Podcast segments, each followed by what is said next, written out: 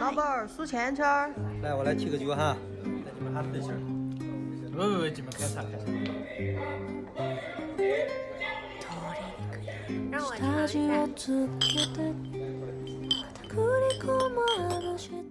大家好，欢迎来到今天的九言九语，我是主播七七。我是叨叨。嗯，我们今天的话题呢又非常的跳脱，之前一直在聊关于农业的话题，然后今天忽然就要来聊纹身。嗯，主要的原因呢是因为呃，我今天就在录制的同时，正在一间纹身工作室准备要扎图，然后叨叨是前阵子刚刚在大腿上扎了一个比较大的图吧，所以我们就觉得可以聊一聊跟纹身相关的话题。我刚才跟七七说我要念顺口溜，然后被他鄙视，因为我们要录这个话题，但是嗯也没有太多准备，就是因为都有这个经历。但是我刚才至少有看到一条，就是说如果你的好朋友纹身，你的纹身概率会一下子变高。是传销吗？而且在我的观念里，我觉得纹身已经是一个，就像大妈们觉得纹眉是一个很普通的事儿一样，我觉得纹身也是一个很普通的事儿。其实纹眉和纹内眼线不都是纹身吗？都是把某种 颜料扎到你的皮肤里，一回事。但我就是属于，就是也想了很久，但是就好像没有一个，就是一件做不做都行的事儿，就是你有点感兴趣，但是我好像又没有想好要做。看到七七去纹。知道他有纹身了之后，我就觉得这件事情一下子对我来说变得亲切了起来。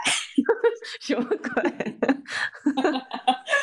可能因为你是在一个学术圈嘛，然后你周围的人也都是嗯比较严肃的人，所以可能大家并不会去纹身。但是我自己本身是做设计的，就感觉设计师没有纹身就是一件很丢人的事情。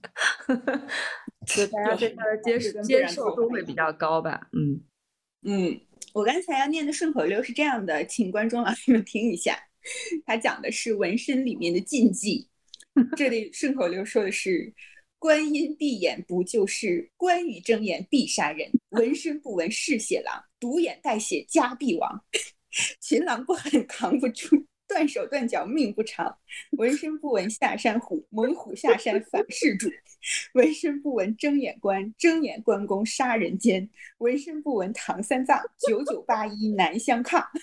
还有后面还有很长。你这这个应该是中国特色社会主义的纹身相关的 规定吧？今天的播客有有请到我的纹身师林师傅。Hello，他正在调我的图，所以可能声音收的不是很好。但是林师傅，你可以跟我们分享一下，就刚才他讲的这些忌讳，是不是只有中国才会有？好像也没有。哎，所以其他国家也会有这样的禁忌吗？就不能某纹某种图案？呃，会有一些可能跟帮派有关的禁忌啊。那跟我们不是同一个维度吧？我们这个可能更像风水。嗯，对，大概可能就是跟习俗有关吧。因为习俗，所以他们会更倾向于会选择一些跟自己有关的东西。就比如说，大家如果要信教的话，在中国可能很少人会想到要去信耶稣或者是基督，但是很多人会去信佛教或者是道家的东西。嗯，因为这个是我们文化里面自带的一个东西，所以他们纹身的时候会想到要去做这种传统神话的。然后会赋予它一些寓意，因为很多人他们做纹身会考虑到这个纹身是不是给我们带来一些加持。纹一个招招财童子。对啊，很多人会有个女孩子，她会纹一个招财猫，因为啊招财猫，另外一个才可爱这样子。所以如果有客人要纹在身上纹满背的，比如说心经或者百字铭，你会帮他特意纹错一个字吗？免客人镇不住。心经有啊，心经有一个日本的一个歌手叫石原贵雅的。是吗？是他吗？是米亚伟。哦，米亚伟，他身上就把心经纹在纹在整个后背上，就特别好看，挺酷的。米亚伟，嗯，一会儿可以查一下，然后我们可以放到我们的 show notes 里面。不过我有听别人说过，就是不能纹关公，或者是呃，不能纹什么睁眼的还是闭眼的关公。就是我刚才念的嘛。对对对，然后说什么某纹某些图案你会镇不住。然后我看到知乎上有回答，就是说你就算纹满背的纹身，也就那么一点墨水，你有什么镇不住的？如果你镇不住，就应该去医院看一下。这应该属于比较年长一些的人会考虑的事吧，也是跟你的你的宗教信仰什么的有关，个人观念有关。所以最后还是回归到你个人的表达。就我看现在很多比较年轻的人都会喜欢纹那种什么荆棘或者是撕裂的那种伤口什么的，这种在我们的风水看来肯定是不吉祥的吧？嗯但在他能接受这个事情，可能他会有不一样的。嗯，我之前在英国去纹身店的时候，看到他们就很喜欢纹死神啊、死神啊、骷髅啊什么的，啊、撒旦什么的，这些很流行，老外好像很喜欢把它，卡通的东西。比如说纹一个满背的心身，所有的角色一个一个小小的，背的辛普森听起来也很辛苦啊。还有满背的忍者神。那我要去纹一个满满背的《红楼梦》。这个辛普森我有看到说，就是你纹过的感觉最蠢的图案，就有人在每个脚趾，就是在自己的脚的脚趾上纹了辛普森一家。不过我之前不是有问过你们，就是好像纹到指头上是很容易糊掉的，是吗？对，因为没有脂肪层，另外一个我们经常会洗手，所以呃手皮的这个代谢会快。那我如果闻到脚上，永远不洗脚，那 那个土有味道。对我听说是有些部位就不是不是很适合闻对，不太适合。还有头皮，头皮。头皮，因为我之前就有想过在自己的头皮上去做，但后来跟朋友聊到这个事情，就是有过类似经历的朋友，因此失去了头发，所以所以算了，还是爱惜一下自己的头发吧。对于男性来说，头发真的很重要，所以不要在头皮上 纹身。而且如果你有头发，你纹在头皮上也没有人能看到啊所。以还是得剪光头。对啊，如果你已经秃了，就比起直发，你其实可以纹一个纹身。哎，可以用纹身就是点一头的点吗？其实我的点干嘛？就很像寸头啊。有一个那个香港的一个老演员叫汤正业嘛，是汤镇业我知道，嗯，对他的那个头皮，我之前看了他新演的电视剧，应该就是那种上去，哦，真的吗？对，是有那种点点的。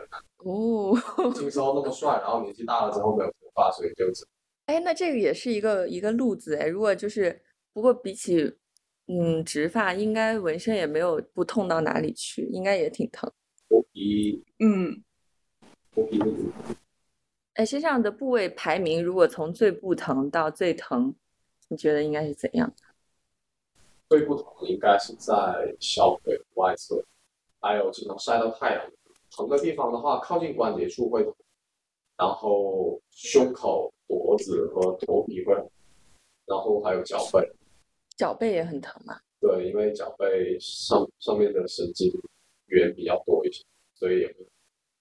然后掌心跟脚心也会，但是每个人对于疼的这个东西都很准的。有的人走路的时候踢到桌子，他就会觉得还好；有的人踢到的话，就可能疼的不行。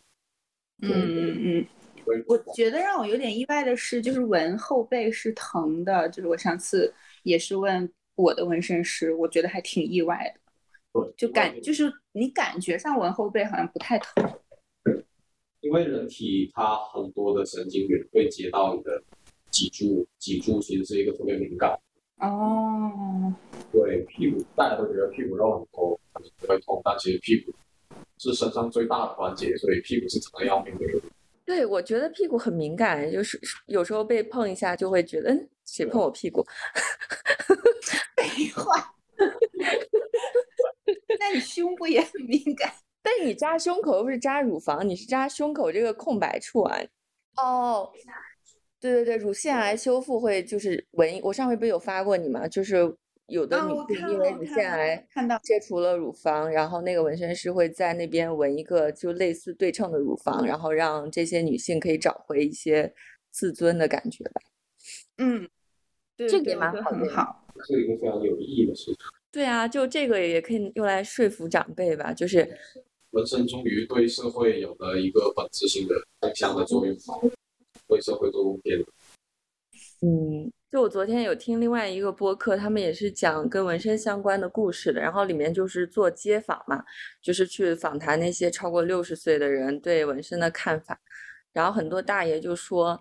你没有必要通过这种方式去自我表达呀，你完全可以印在心里啊。比如说你对亲人的思念什么的，你没有必要非要纹到身上之类。但这是每一代人对嗯不同的东西的理解吧。我刚才还看到了一个特别有趣的东西，就是他说他他家的阿姨，然后还有他妈妈，他家是西北的，在就是虎口的地方，或者是在手腕的前部有五个点。就是是梅花形状的那种五个点，然后下面就有很多人回帖说，这个在西北的五六十岁的女性当中非常常见，大家会啊就在下面，这我我还没听过哎，这个我是为什么呢？然后下面就是有很多解读，然后有一些呃妈妈或者是比如说阿姨长辈就说是他们小时候。的一种流行，他们年他们年轻时候的一种流行吧，就是可能大家觉得这个东西很好看，这是一种说法。大家就是互相拿钢笔，呃，互相在手上扎洞啊。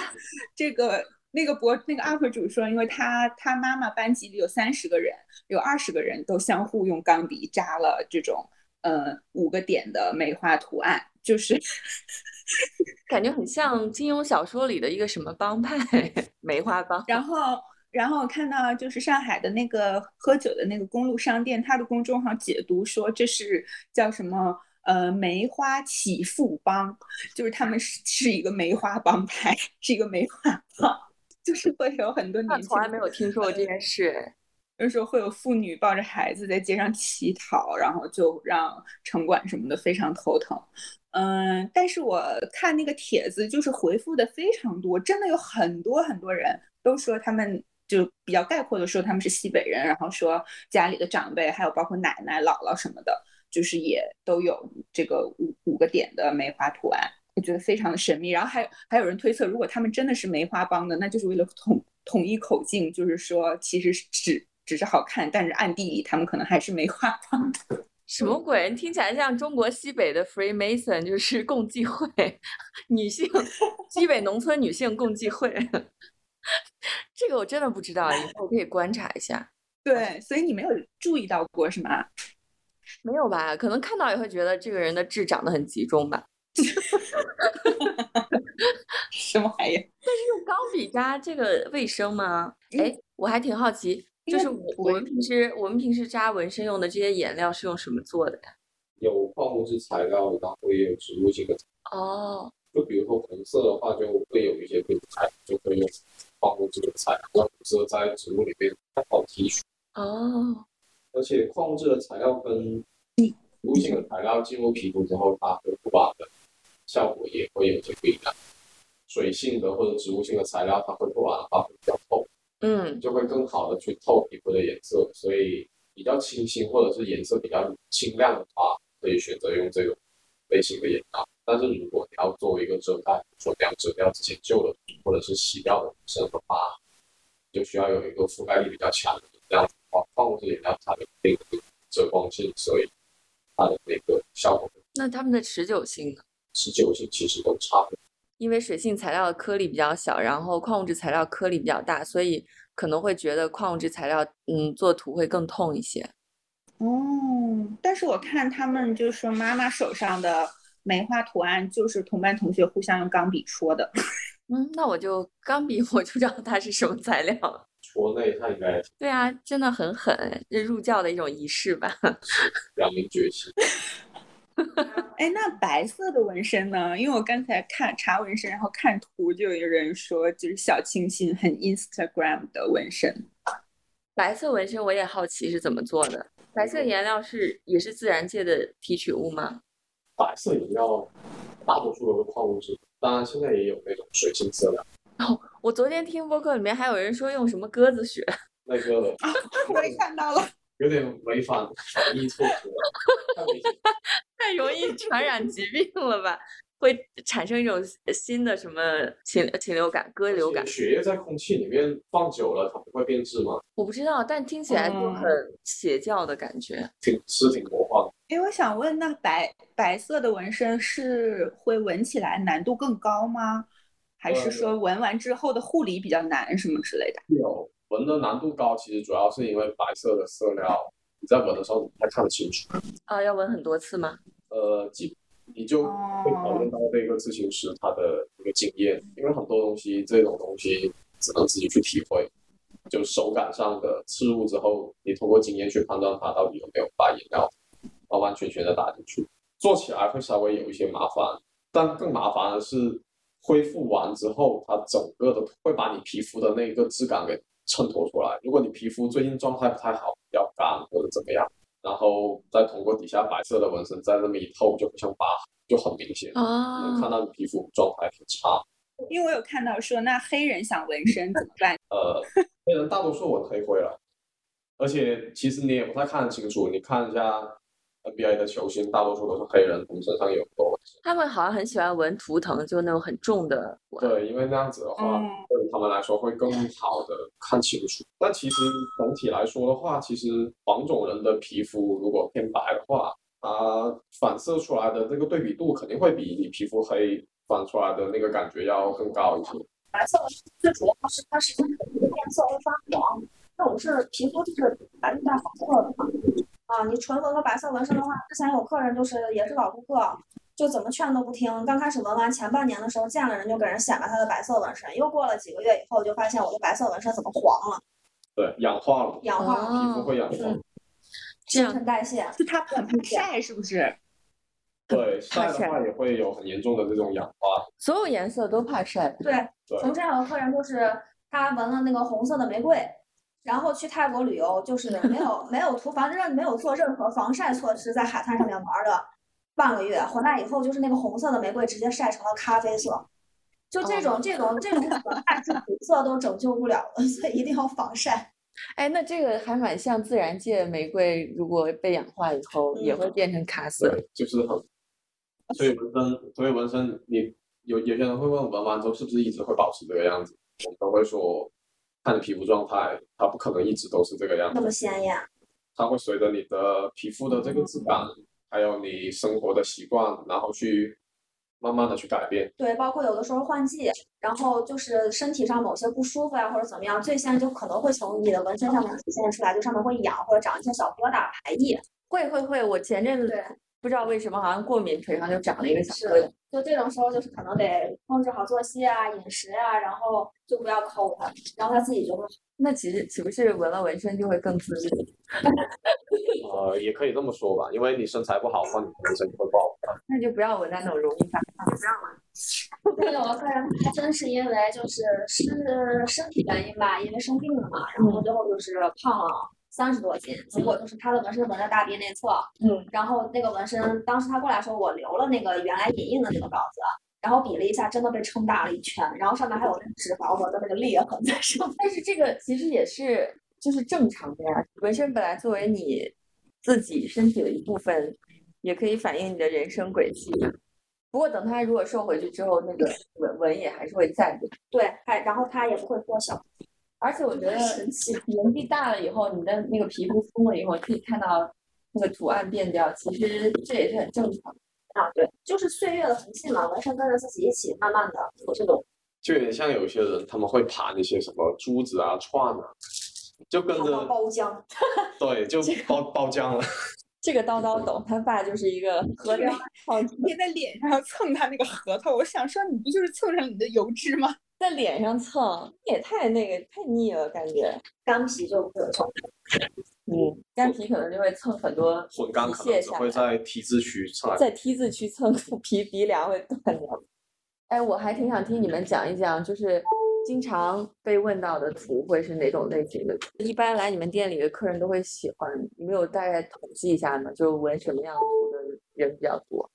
小英文，小英文比较多。就。大家第一个通常都会尝试先纹一个比较短的英文段，或者人生人生格言嘛。对，或者是 或者是一个人生格言，或者是一个人的名字之类的。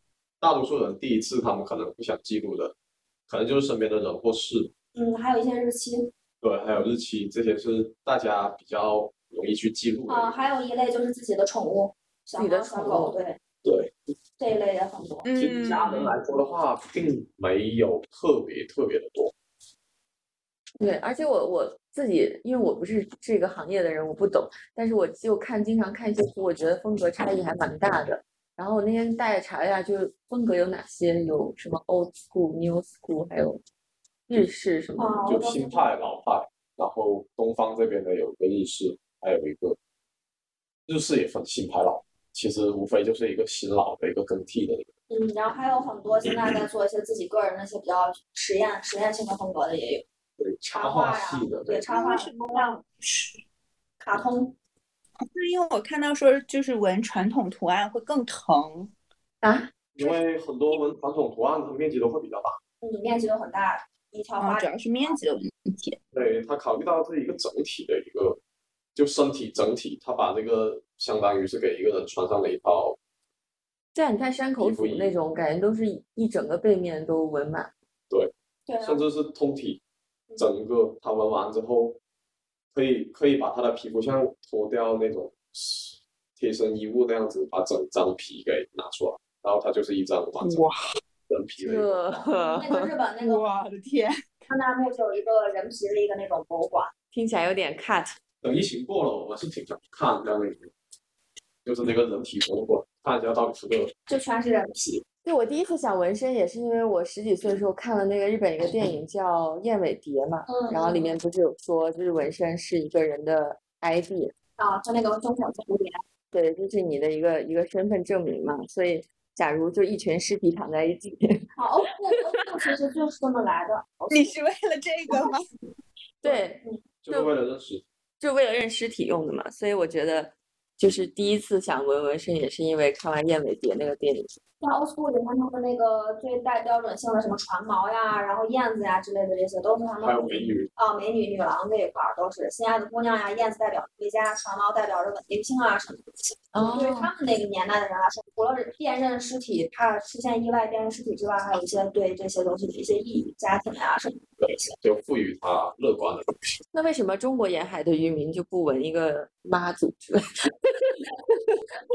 妈祖城他们每每年都会去拜，所以哦，就中国人好像对纹身还是一个比较保守的状态吧。是。你像我今天出门的时候，我妈问我去干嘛，我就说我出去一趟，我我就没有说我要去 纹身。最早我接触纹身，就是因为我妈突然说，她说她觉得纹身好好看，想纹一朵玫瑰，然后我就陪我妈去我我们家那边的纹身店去去问了一下，我就看到那些纹身师画的那些图，因为我本来就从小学画画，所以我就觉得他们画的还不如我呢，我就跟我妈说，我说要不然你给我我也行。我去给你设计吧，然后到时候再找一个做的比较好的一个刺青师，帮你把我的图纹在你身上。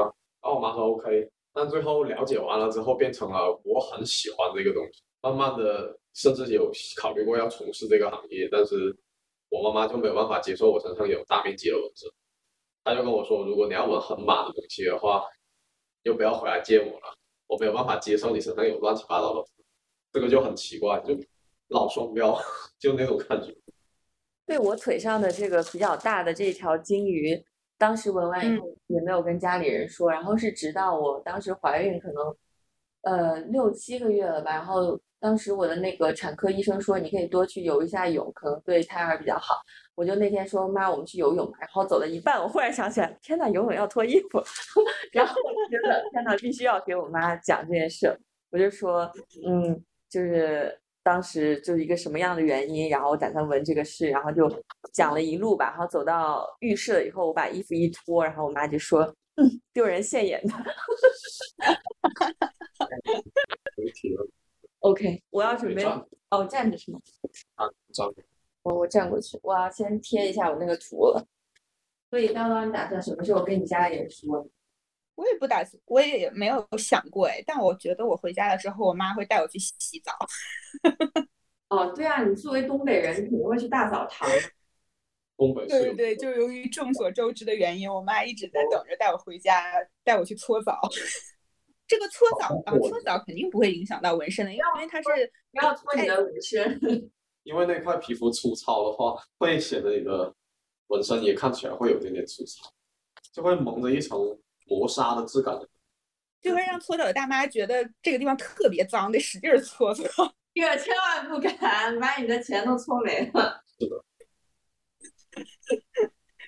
我当时就是带我们家宝宝去那种婴儿游泳池，不是都会妈妈带宝宝一起去游泳？因为我身上有大纹身，然后就感觉别的妈妈看我的眼神就有一些异样，就还挺尴尬的。我每次去那种婴儿游泳池，就赶紧下水，立马跳进泳池。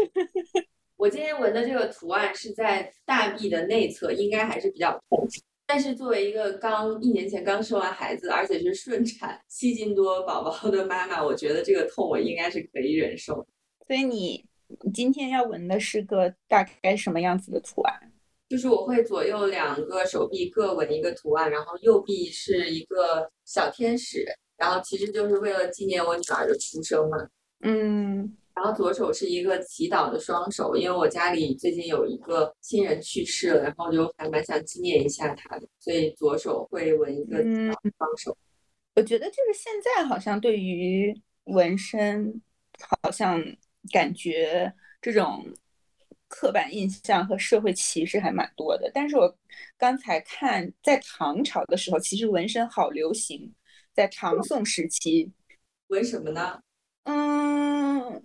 纹什么？但我没看，但我看到有一个是，就是他们会因为就是纹身的人太多了，然后纹身师的要干的活儿太多，他们会做那个就是用针直接排好版，然后直接客人来了就把那个排版好的针往你身上一按。啊？我印刷吗？这不是？对对 对对对，就是这个原理。这我没听说过，从来没有听说过。然后据说中国社会史料从抄中提到，有一个白居易的铁超级铁粉，曾在自己自己的身上纹了三十多首白居易的诗。啊？狂粉，有点厉害，这个我不清楚哎。那我就更有理由了，我跟家里人说，这是中国古人的传统。对啊，然后还有就是在宋朝的时候，可以说是纹身风潮达到了顶峰，就是从在《水浒传》里面就能看出来。比如说他描写燕青的纹身，说雪炼也似的白肉，刺了这一身花绣，似玉亭柱上铺着软翠。然后就是当时，比如说他打擂台啊，然后等等什么的，就是都非常的。能镇得住场，可能他的一身纹身，然后同同时就是叶惠明记李师师，就是这样一位一向自视甚高的李小姐，也不能自持，十分大喜，把尖尖玉手便摸到了他身上。这我真的从来没有听说过中国古代会有纹身。就是有很多，然后纹身的风潮是到明朝才被禁止的，因为朱元璋就是禁海、禁赌、禁奇装异异服，同时也禁纹身，就是谁敢纹身就要充军。所以说，相当于到了明代的时候，中国的纹身就出现了一个断层，嗯，可能一直到比比较近现代的时候才有。你当时也是把你是直接带着图去找你的你的师傅的是吗？对对，我是直接带着图去找我的师傅。啊，但是关于男到到底是男生比较怕疼还是女生比较怕疼这件事情，然后我的纹身师是说他觉得他纹的客人当中还是女生怕疼的比较多。我们这边是男？我们正好相反。是的。他们纹的还是男顾客会比较怕。我们现在在转印。哎，转印这是一个就是一直都是这样去去操作的流程。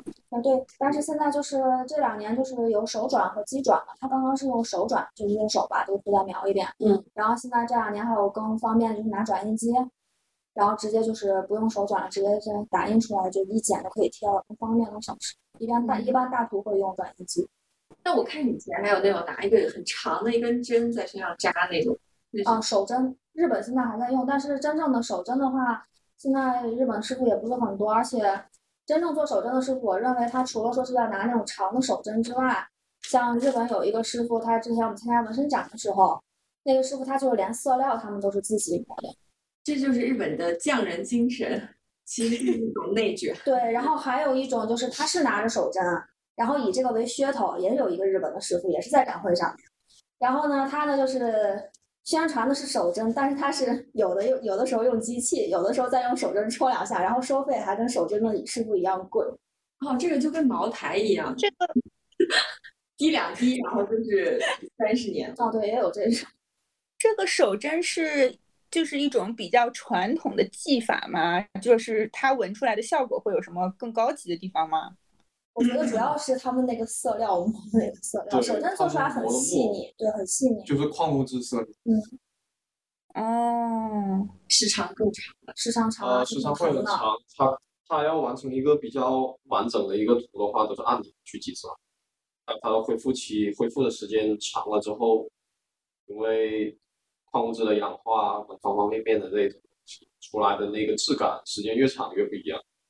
所以是一个嗯还是跟盘珠子一样，慢慢盘。嗯，他们有的手针师傅就他们自己身上的，像那个自己磨磨岩磨色料那个师傅，他自己身上的那个老日式老传统的纹身，嗯，应该是他师傅给他做的吧。然后就整个的恢复看着就是油油亮亮的那种质感，非常好，很润，就非常漂亮。非常漂亮。嗯，悠悠，你是不是又动心了？太贵了，贫穷。一会儿就会有那个机器滴滴滴滴滴滴滴的声音了。哎，你要一直站着吗？不用不用不用，然后 这个地方感觉还挺疼的。对，应该还挺疼。而且我是彩色的。哎，你那个也是彩色，你纹了多长时间？我一，我其实不算特别大吧，可能大概有我的手机这么大，OK，可能还没有手机这么大。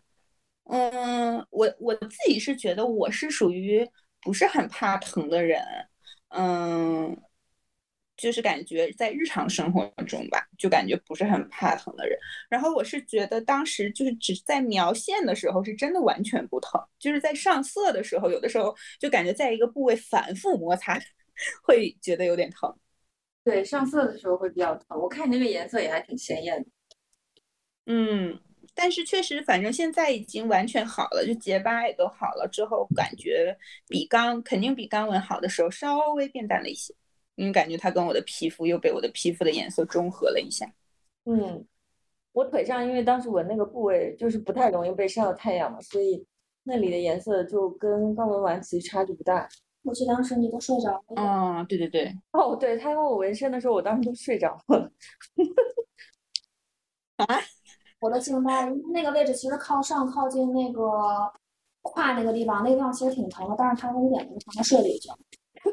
但是但是你老公就特别怕，对我，我老公当时闻那个位置的时候就已经快哭了，我哦感觉。是他一直在喊，对，后面就可以自顾自的唱歌，就很搞笑。极端状态下都会有丢人。对，所以当时就觉得，哎，男生真的是脆弱的生物。对，还有很多客人刚开始的时候，他可能刚开始纹的时候面比较大，嗯刚开始纹的时候，他就是就聊一些那个乱七八糟就琐琐碎碎的事情，然后他很疼的时候或者怎么样，他就突然间会跟你讲一些，就他可能连亲密朋友都不会讲这些事情，他就会说哎，那。你们听了很多很有意思。啊、也不是很有意思吧，在这种情况下，他说出来的故事其实让人听了都很心疼。就是悲惨的故事。没有错，嗯，而且都是小姐姐。越是疼的时候，越会想起一些曾经令自己创伤回忆。对创伤回忆啊，还有我们这儿还有很大一部分客人就是是那种就比如说双双向，嗯，或者抑郁症这种客人也是占比很大的。其实其实有很多，就是他会有一些精神类疾病的客人，我不知道是不是因为现当现在当代就是本来得这种病的年轻人就会对社会的发展，然后让很多人慢慢的产生了一些这种精神类的这种嗯，情况。但是我们的客人里面的话，这种出现的比例还是蛮高的。对，而且有些客人就是有那么两三个都是经历过创伤之后，应该是压死骆驼的最后一根稻草，经历了这样一件事情之后，他们过来会想要纹一些关于开心啊，或者是呃要自己要要开心要笑的一些这种事情。嗯，那他其实还有想要自救的心，还是蛮好的。是比较积极的去面对。但我记得我上次纹身的时候，我就就跟你说，我想纹的这个图有什么什么意义，但你就跟我说，你其实不是很在乎意义这件事儿，只要好看就行。啊，那是我，因为我的话其实就是跟你朋友采访那个老年人可能有点像，就是我很多年前的时候，那个时候是想把我母亲想纹在大臂外侧，呃，就是不要做那种写实的，就只是想弄一个那种取她一些个面部特征，就是一个很温暖的母亲形象。我当时这么想，但是到这两年吧，又觉得对于我个人来说，就是没有这个必要，就是有些事情我是想着放在心里就行。然后可能更会想说是纹一个自己喜欢的图案，或者是觉得很美的图案。就是我是更偏向于，比如说我喜欢这个刺青师，他有他个人的风格，就比如他特别擅长纹花儿。那如果说我母亲名字里面可能正好我就跟这个花儿有关的东西，我会去纹一个这样一个东西去代表，而不是就是去纹一个他的肖像或者怎么样，太直白了不行，不必要。对我个人来说是这样。嗯，我比较含蓄。但我听了之后就是觉得。让我觉得非常的轻松，就是反正不用特别在乎那些意义，只要图案好看就行。然后我就就觉得这件就是纹身这件事情，突然就变得不不不是那么怎么说很沉重的一件事情了。就是反正自己觉得好看就行了，所以我就马上决定，我可以我可以去做这件事。我其实就是想的是，就是我喜欢的是这个纹身师的作品。他有他个人的风格，比如说我胸口纹的这个，就是这个纹身师，他是一个俄罗斯的刺青艺术家，他擅长的就是花朵跟那个骷髅啊之类的这一些。然后呢，我就是特别喜欢他的那个纹的小骷髅，也不是很恐怖，但是就觉得他的那个技法哦，就是他骷髅上面他不会用白色的色料，他用用灰色把那个白色它的立体感能挤出来，就很牛逼。然后我就是选了就是花儿跟骷髅结合，然后其他的我都不去管，你按你东西来就行，因为我想要的就是你的艺术作品在我身上。对，完了这个图之后，就是我圈内人就是都还都临摹过他的图。然后我出去进修的时候，就是店里面有师傅看到我胸口这个图，才发现原来这个图是在你身上，我还临摹过，就那种感觉好棒。对，我也特别喜欢他我那个图，因为我觉得皮肤就是很宝贵。可能对于有些人来说，就是呃美观不重要，意义比较重要。但对我来说的话，就是美观，我觉得是最重要的。对，而且我觉得，如果最终都是会后悔的，不如有一个好看一点的图。大师的作品，不是别的是画，买买那个大师的画啊什么的，我可能就是把这个把他的这个东西很出名的东西纹在自己的身上。嗯，也是一种艺术品投资。我记得你之前说，就是一般来你这儿纹那种情侣的图，哎或者是或者是闺蜜的图，最终都会后悔。呃，闺蜜倒还好，比较少。然后，但情侣的百分之八十都会过来遮盖，就是我自己遮盖自己的，我劝不住嘛。你都会，我都会劝的，但是有没办法。所以，一般如果是要来纹，比如男朋友的名字的缩写，你是会劝？是，然后缩写有的是能劝就劝到缩写，因为有的过来直接就是要纹中文大名三个字纹身。这王建国。啊，对，但是我前阵子我就是上半年的时候我就遮盖了一个，就是那个女孩分手之后。然后那个女孩是被 PUA 了嘛？嗯，然后她就是把那个喝喝醉了那天晚上，然后就是找了一个孩子还开门的一家店，嗯，自己都不记得是啥了，然后就哭着闹着，朋友怎么劝不听，就把她那个前男友的名字纹在了胸口，三个名字的大字，那那名字我现在还记得，咱们就不说了，然后就把那个遮盖了，就是，怎么遮呀？那个不是很重的纸吗？没有，就是小就小小的一点三个中文大字纹纹在胸口上，然后他妈都已经，他那女孩他妈妈都已经。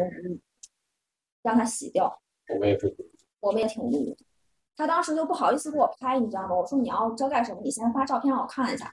然后就很尴尬的拍了照片发给我，自己说 酒醒了，第二天起来整个人一看这个都都想直接把这块肉割掉算了。对，酒后就不应该给客人纹身，我觉得这应该是一个道德标准。啊，对，他说他当时跟他朋友说说是纹身师也劝他，但是他当时整个人特别醉，说躺在地上不起来，纹身师没办法，然后就给他。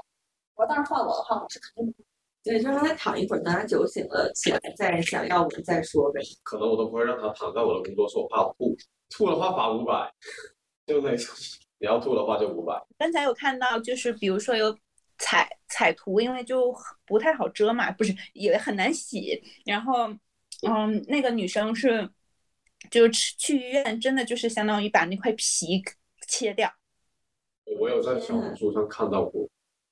嗯，我啊，他要先把那个皮肤在里面打一个什么样的气体，把它撑起来，让那个皮肤有延展了之后，再把那块延展已经被扯开的那个皮肤，嗯嗯，再缝合上，就挺遭罪。对对对。但是我看的那个文章，那个女生说，其实嗯，术后好像就还好，也没有她想象的那么疼。当然，可能她那个面积也不大，如果面积特别大，可能就要考虑植皮了。然后他那个恢复的也很好，就完全就看不太看不太出来，就是在前臂上的一个小纹身。这是一个。但是不管怎么说，我觉得还是不要随便把任何人的名字的两个、三个或者四个大字纹到身上吧。觉得。太对。对，亲人应该还好吧？亲人倒没啥，亲人这个很正常，都我们都亲人是无直接就纹了。法无法割裂的那么一种东西，但是爱人这个东西，本来王力宏，又来了。本来爱人我觉得就跟健身差不多，你要把它作为一个生活习惯去对，而且而且我发现就是很奇怪一件事，就是像那种就是已经结婚的两口子，他们就很少来纹这种对方的生日或者是你们每天都在一起柴米油盐的，对他们，他们就是也有两口子一起来纹身的，可能就是同一个题材不同的表现，或者是各纹各的。我喜欢这个，你喜欢那个，大家各纹各的就行了。要不然就小孩。啊，对，来的那些纹纹名字、纹纹情侣、纹情侣纹身的，全都是年纪比较轻、呃，就特别上头，上头了，劝了特别。冲动的那种。被荷尔蒙支配的。对你就是劝了，有的劝了就考虑一下不纹了，有的就说是没关系，我到时候遮盖找你遮盖就行了。不要用这种方法来表达我爱你，那这个爱是比较肤浅、比较冲动，所以不折概率成熟的，遮盖率会比较高，因为你没有透过深入的了解、深思熟虑去做这样子的事情，那肯定都是情绪支配的东西，所以很容易会要去做遮盖。我看你们的相册纹动物的很多哎，对，都是宠物，对，因为我们宠物或者生肖。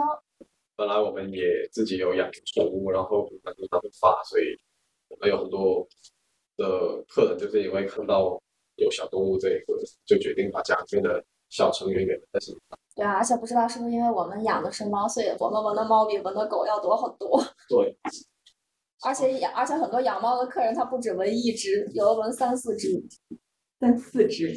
有的也想纹自己家的宠物，但是没办法，因为有的就是很有爱心的那种女孩儿，然后她就说她纹的话，她可能得纹一条花臂，因为她前前后后收养了二十多只猫，对然后最后一条猫花臂对，它很酷啊，很好看啊。太疼了吧？有关爱人的名字这件事情，在我工作的圈子内也有这样的劝诫，就是，嗯，因为我当时的一个我的一个相当于论文评审小组的老师，然后他就说，不要在出书的时候写那个，就是这本书献给谁谁谁的时候，一般都不要写，就是献给自己的妻子、丈夫。或者是什么之类的，因为他说风险非常之大，就哪怕你们离婚了，你们已经撕破脸，但是这本书会永远的留留在世界上。对？那就只能献给你们家猫了，所以这么说，关系是最脆弱的。更像一种协定吧，就是怎么说呢？合伙。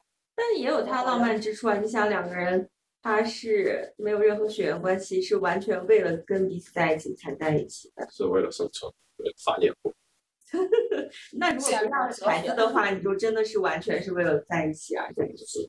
哲学黑洞。简单的来说，就是从 couple 变成了 company。嗯，我记得上回你还跟我说，你闻过的客人，就有的人的体味会很，就那个渗出的渗出液味道很嗯，大。组织液，组织液味道味道有有的人很重，但是少数。有的人组织液就是发黄，然后很黏，然后味道不是很好闻。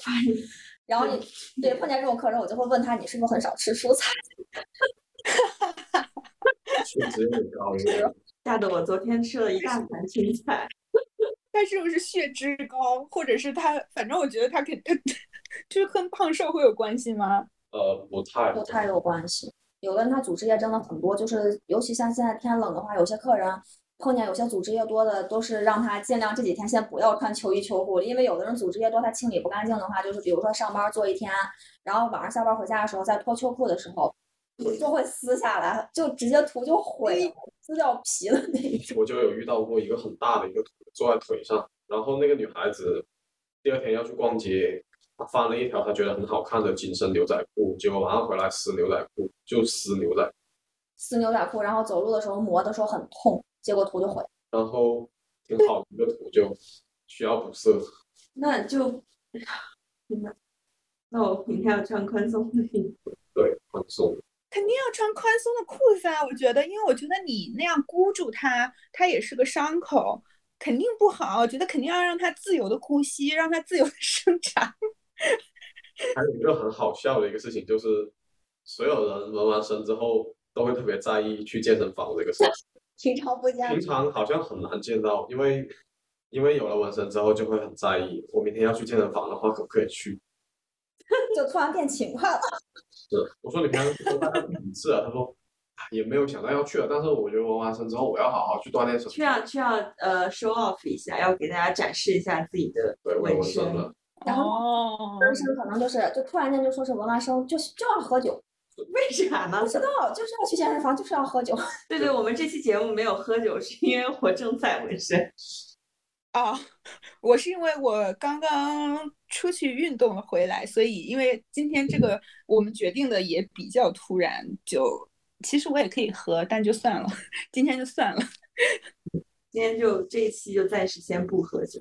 嗯，不过我昨天晚上有喝一瓶，我一会儿再打打打出来，就是也是在上次七夕提到的淘宝店里买的，是一个新疆的酒庄出的，嗯，桃红的葡萄酒，我觉得那个真的很好喝，就是果香味非常浓，嗯，就是闻都能闻闻到，就是非常浓郁的果香味儿，然后喝起来也非常容易入口。嗯所以就是纹完身是不可以喝酒的，对吗？对不要抱有那种侥幸心理。嗯多长时间呢？是等它的结痂掉了吗？对，有的时候其实跟纹身师会一个图案恢复的好坏，一个是技术问题，还有一个真的跟皮肤其实是有关系的。嗯就像画画一样，一张好的纸跟一张不好的纸出来的效果是不一样，还是不一样的。就有些客人他皮肤很好的那种，就是他恢复完的效果比你刚做完的效果还要好，就很自然很润。有意外的惊喜，对，我哥哥皮肤就很好，是的，很好吃，而且皮肤比较好。就最怕是那种皮肤很干燥的，然后咱们这边西北本来就是气候就干燥嘛，嗯，然后就有些客人也很可爱，就来之前就会告诉我，就比如说今天过来说，哎呀，我今天为了纹身，我专门搓了个澡。我说你为什么要搓澡？为什么也搓那不？是更干燥了吗？对啊，我说你应该做的是抹身体乳。搓了个对他们有的客人就会经常问我说，我需要做什么准备？需要搓澡吗？我说不需要。所以你们觉得比较好的皮肤是就是有嗯比较湿润的、细腻光滑的这种是好的皮肤吗？是，然后是白，然后比较紧，然后不干燥。嗯，但是这边很多男性就是他们那个爱踢足球呀，或者爱打篮球，就很多男生比较喜欢纹小腿啊这种位置，然后就有的男客人他的那个小腿皮肤就是干到把我们的针都能用废。就是线针，它是比如说我用了七根针给它割线，就是七根细细的小针组合在一起的，它的干皮就卡在那个针里面，就这个针直接就就散开了，就不是天呐，不是不是那种聚拢在一起就得换针，就是这种男客人不在少数。所以所以男的很糙，爱护自己的皮肤。天呐，居然会干到这种程度！对，有的干到那个色料，有的都上上进去都很困难，因为他的皮肤就是已经不算不是很健康了，其实就是晒到那种。细胞活力和水分都对，然后脂肪层可能相对来说也比较少，又黑。没有办法好好的包裹那些细细碎碎的丝。那一般像这种彩色的纹身会多少年会退掉？嗯，退基本上不会退，它只会说是越来越没有那么鲜艳，可能颜色会从鲜艳变到比较灰一些。嗯，对嗯，这个就看个人的皮肤状态，然后跟新陈代谢的速度啊什么的，就都有关，个体差异就很大。那你们俩是因为刚刚林师傅有讲自己怎么开始做纹身师的，那你是怎么做上纹身师的呢？我他是被我带进坑的，啊，真的吗？对啊，他本来一开始他我们两个当时上大学的时候是因为纹身，然后找的话共同有共同话题，他是喜欢纹身，想做画壁。我那个时候就除了喜欢纹身之外，就想做刺青师嘛。嗯然后大学专业那个时候选的没选设计，然后选的国画，就是因为当时的思想觉得拿毛笔的话手会比较稳，然后就选了国画。再一个就是可能跟自己性格有关系吧，就觉得学国画的话修身养性也挺好，有那个耐性。因为纹身你在那儿一做，纹身是不能出错的，不像咱们画画就是画错了重新换一张纸。然后就是基本上就是高中的时候，那时候就想着以后想当工程师，然后大学选了国画专业，后来就等于大学毕业，我们两个就直接就是开店了。那你们一开始是怎么练习的呢？一开始假皮上猪皮我也扎过，但猪皮我只扎过一张，因为猪皮实在是太臭了。是那种鲜活的猪皮吗？是当时我在我爸他们那个放假的时候，在我爸单位，然后我爸他们单位那天正好做猪肉，我爸就给我剪一张猪皮，把上面油都刮掉，还洗了好久。但是就那样，我戴着手套，把手套拆掉之后，我闻到我的手上还是一股猪油味，真的是受不了。然后后来还是扎假皮。但是其实纹身它其实最主要，因为假皮的话，硅胶假皮跟人皮的质感完全不同，所以就是每一个纹身师还是得在人皮上练出来，所以就是自己的亲朋好友、发小之类的全部过来。对，我就有在我发小的胳膊上做过，然后现在在给他做遮盖。昨晚我们还通电话聊了这个事情，因为他他是直接要把整个手臂全做完，但当时那个图其实挺小的。我们还在自己身上练过手。对我身上有两个纹身，全都是全都是高师傅在我身上练手的作品。第一个纹本身，第一个、第二个，没事啊，反正你们想遮也是很容易遮的嘛。我们想洗，我们想洗。倒不是说这技术上有什么问题啊，主要是那个图案太丑了，因为当时也不太懂嘛。当时审美不达标。是，所以我觉得你们俩是真的蛮热爱纹身这个行业的。嗯，但是你们俩现在又想去当高校老师，是跟 疫情后 就整个行业的景气有关吗？哎，也不 跟这个有一是有一定关系是有一定关系，但是跟个人也有一定关系。就是觉得你干一个行业干了六七年，然后很皮，就在这种时候觉得自己脑袋空空，然后就干一干干一个事情时间长了，就会觉得也不是说是不热爱或者怎么样，就是很疲，觉得很疲惫的那种，被掏空的感觉。嗯，你需要去大理，对，你需要去大理。嗯，就想的是补充一些知识吧，想学习。主要还是想学习，因为长期如果不去学习的话，确实会有那种很很空洞的那种恐惧感。对，你就发现你想做的这么一个作品，你想出的是画的这个稿子，然后很多方面不能够支撑你去不能完成够支撑你这个作品。去让你的东西会更有新的东西。对，新的东西。意思是想精进绘画技巧是吗？就是表达方式让它更多样一些。主要还是想法上的一个东西。对对，想做自己的风格，但是很多时候就是呃，觉得对知识储备不够。因为绘画技嗯法的话，都是可以通过练习去去去训练的。它其实是个肌肉。嗯，而且我觉得他 们一直在做自由职业者，没有给别人打过工，所以对打工有一种不切实际的幻想。嗯，打工打工是不可能打工的，你去高校也是打工啊，但是不用坐班。嗯，不用坐班但这个倒好。叨叨就是大学老师，他自己都已经很想要换别的行业了。可能也是像我们现在的状态，就在一个行业里面工作太久。因为我不知道，但是因为你们去当老师，肯定是这种设计或者是美术类的专业的，可能跟我们这种文科，就跟我们这种社科类的专业可能不太一样吧。但是我听我们学校的美术学院的老师说，他们也非常的辛苦，因为他们上课量非常之大。嗯，可能可能我的要求很低吧，我想的是我能去一个公立的专科就可以。为了五险一金，是，那为什么会觉得当老师可以增长知识呢？就是为什么这个职业会让你能学习呢？那你是当老师啊，而且你如果去一个并不是很优秀的学校，那可能你的学习机会也是有限的呀。呃，并不是说是当老师这个吧，当老师其实就像刚刚林师傅说的，就是为了一个五险一金。啊、其实主要还是一个想要，其实就是想考研嘛，想学习一些东西，主要是读书这个过程。要跟当老师其实没什么太大的关系，当老师就是很现实的说法，就是为了这个五险一金。那不就应该直接去读读书吗？干嘛要去当老师？因为因为读书没有五险一金啊，对啊，就说是目的是五险一金，但手段的话就是学习。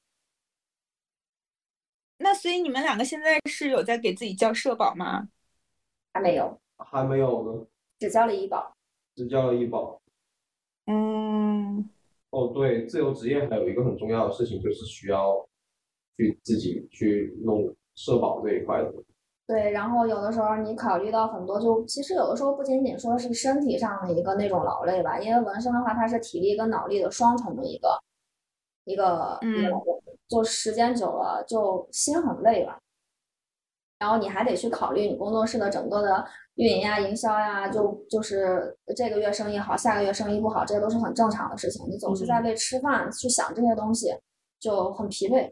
而且听你们上回一讲，我感觉好像这个行业跟中国整体的经济发展状态也很强相关。对，就是经济很好的时候，大家就会想纹身；经济不好的时候，大家也就不太想纹身了。对，因为纹身它不是必需品，就最先被排除出去的就是这个东西。医美也不是必需品啊，我感觉经济不好的时候，反而做医美的人变多了。因为医美有很多人贷款去做，我没有人贷款纹身吗？没有。没有说到这一个，确实你又不说像理发什么的，还有人办卡呀，大这个事情。